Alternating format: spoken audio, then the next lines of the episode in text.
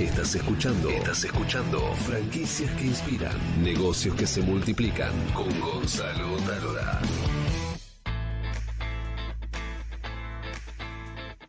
Bien, vamos ahora a saludar a un gran amigo que es Marcelo Guerrero, que es hoy el titular de MG Calcos. Marce, querido, ¿cómo te va? ¿Qué Gonzalo? ¿Cómo estás? Buenas noches. Buenas noches. Quiero decir que hemos contado la historia de Marcelo, en historias que inspiran, una historia maravillosa, con todos los tonos que tiene que tener una, una gran historia, pero vamos a hablar de algo que no contamos en, en historias que inspiran.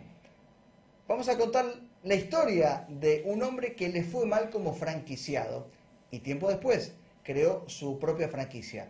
Pero ahora, Marce, quiero que nos cuentes esa experiencia, qué rubro era la franquicia y, y por qué te fue mal como franquiciado. Bueno, primero, en realidad hay que destacar que yo ya tenía el proyecto y tenía tres locales propios.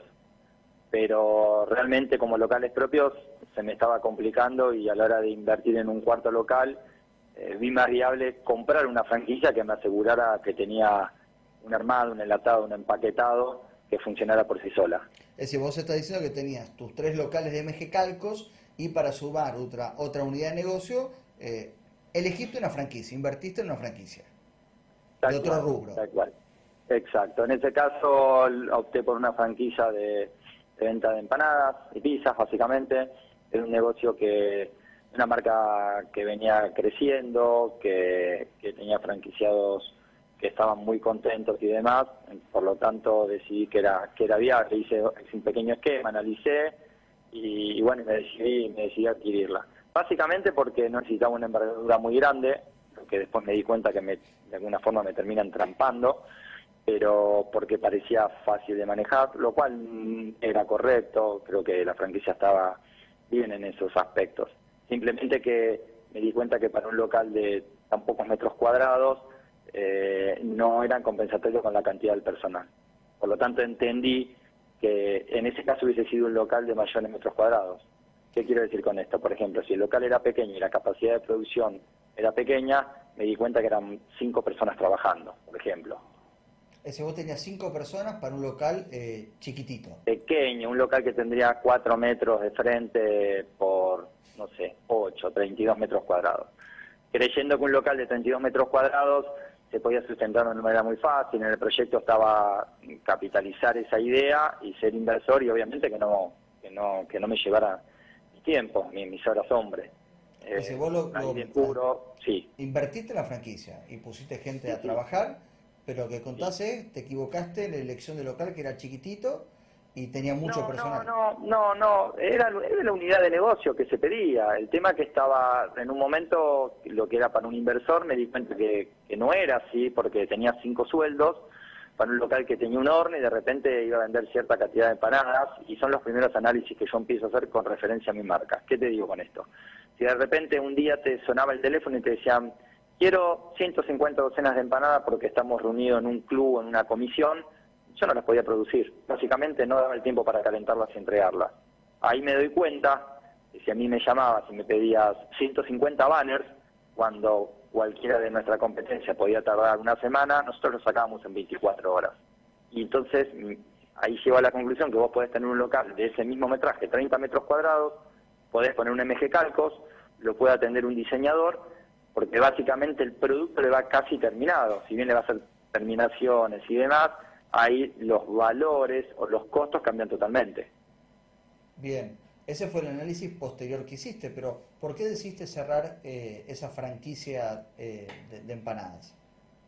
Y porque no, básicamente en el redituable vos tenías que tener una persona al teléfono, cuatro motos, la responsabilidad, uno en el horno, dos viernes, sábado y domingo, pero quizás tampoco fue lo, lo- lo más complicado. Hay una palabra que se usa eh, normalmente que es socio estratégico, ¿no? ¿Qué es ser socio estratégico? Porque están en boca de- de- de- del rudo, del palo, por decirlo así.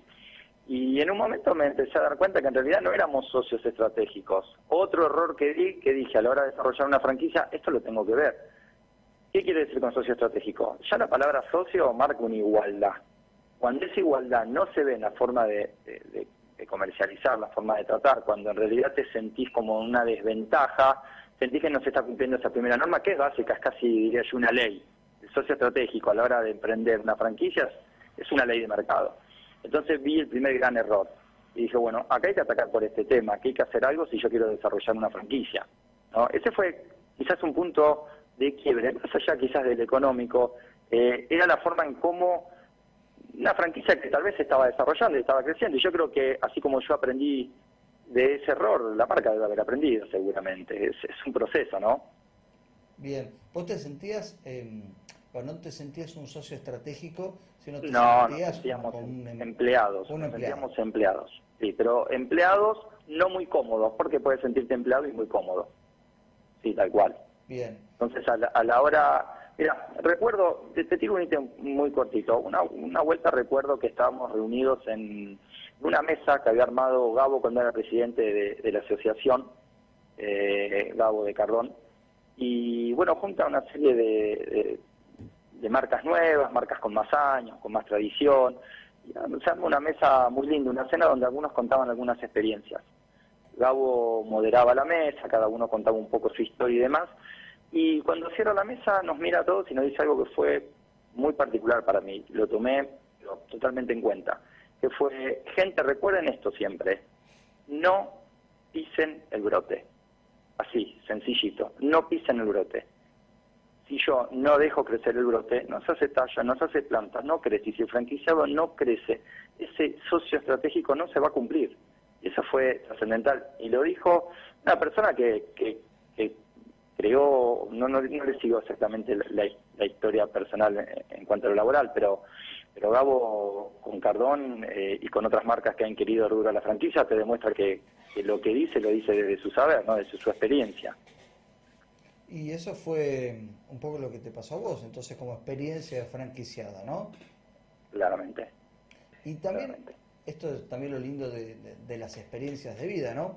Porque si vos no hubieras atravesado ese, ese mal trago con, como franquiciado, tal vez no hubieras encontrado los puntos fuertes para hoy montar tu propia franquicia. Pero claramente, jamás me arrepentí de eso. Yo creo que fue un saber muy importante, porque eh, cuando uno emprende, el sistema de franquicias comete errores inevitablemente. Y por más preparado que esté, comete errores inevitablemente que obviamente están uno ir corrigiéndolos. En este caso hubo un valor agregado que yo sorteé eh, de alguna forma, por así decirlo, algunos errores que no necesité cometer.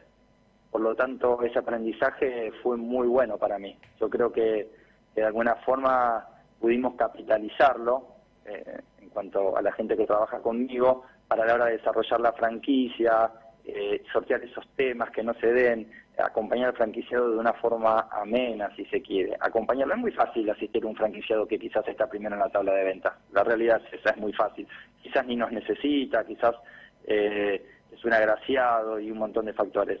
Eh, a veces eh, hay que pensar que el franquiciado que más nos necesita es el que, menos mueve los números, pero es el que puede hacer la diferencia si nosotros lo ayudamos. ¿No? ¿Cómo lo ayudamos? si, si lo hacemos sentir un socio estratégico, nadie dejaría caer un socio. Por lo tanto, yo creo que ahí está la diferencia, ahí está el valor agregado. En este caso, nosotros como organización, como Calcos, que pensamos a la hora de vender una franquicia o cuidar la franquicia. Porque vender por ahí se vende. Pero creo que es importantísimo poder cuidarla. Dame un ejemplo de, cómo vos tratás a un franquiciado como socio estratégico. Mira, un franquiciado, como todas las marcas, tiene ciertas pautas a cumplir. Desde canon por derechos, desde ¿qué te puedo decir? Eh, normas que hay que cumplir en cuanto a la rigurosidad, porque una franquicia suele ser rigurosa y está bien que así sea, pero a veces esas terminan siendo trabas para el franquiciado. A veces el franquiciado entendamos que es un socio estratégico y como tal hay que ponerse a la paz. Y creo que la flexibilidad hace la diferencia. Yo hace poco, hablando con alguien del sector, resulta que me comenta que que cierra su, su comercio para irse de vacaciones, básicamente, y cuando se encuentra, que vuelve, habiendo dado la visa y demás, se encuentra con una multa. Yo creo que eso al franquiciado a la hora de, expandir y comprar una segunda franquicia a la marca, si le está yendo bien, yo creo que es un, poco espanta, y yo creo que una organización grande no le hace la diferencia. Creo que no es la forma eh, de, lograr ese comercio eh, que queremos tener con ese socio estratégico. Creo que hay formas, hay maneras, es como dijo Gabo, no pisemos el tallo. Si el tallo lo dejamos crecer, la planta crece y el fruto es para todos. Básicamente es eso. Eso es para mí el concepto de socio estratégico. Bien, eh, querido Marce, eh, esperaba esto de vos, me encantó, me encantó, y te dejo este minuto de cierre para que cuentes brevemente tu modelo de negocio como MG Calcos. Bueno, el modelo de negocios es una, viene de una tradición familiar del año 40, mi abuelo hacía cartelería, se, fue pasando de generación en generación. Básicamente lo que lo que Mexicalcos transmite es un poco eso. No es la misma marca que se usó en el año 60 quizás, eh, la marca es propia, la creé yo y el desarrollo lo armé, pero la tradición familiar está intacta. Por lo tanto, a la hora de, acercarte o de pasar por una MG Calcos no es simplemente un centro de copiado, es un lugar de, de cartelería, de publicidad gráfica, obviamente con con la mutación de la tecnología en el tiempo hace que eso vaya virando, vaya cambiando. Pero básicamente nos, mostramos como una fábrica de carteles y de publicidad gráfica, eh, haciendo un poco la diferencia a lo que puede ser alguna franquicia de centro de copiado, de papelería comercial. Eh, y creemos que en nuestro rubro somos la única, porque es muy difícil enlatar nuestros productos sin perder calidad, servicio y tiempo. Y creo que llegamos a un buen ritmo con eso. Creo que tenemos muy aceptado el asunto y no notas diferencia comprando en un MG Calcos o comprando en otro. Básicamente yo creo que es el concepto más sencillo que te puedo decir de la marca. ¿Cómo estás con el software de gestiones? ¿Lo escuchaste a, Claudio?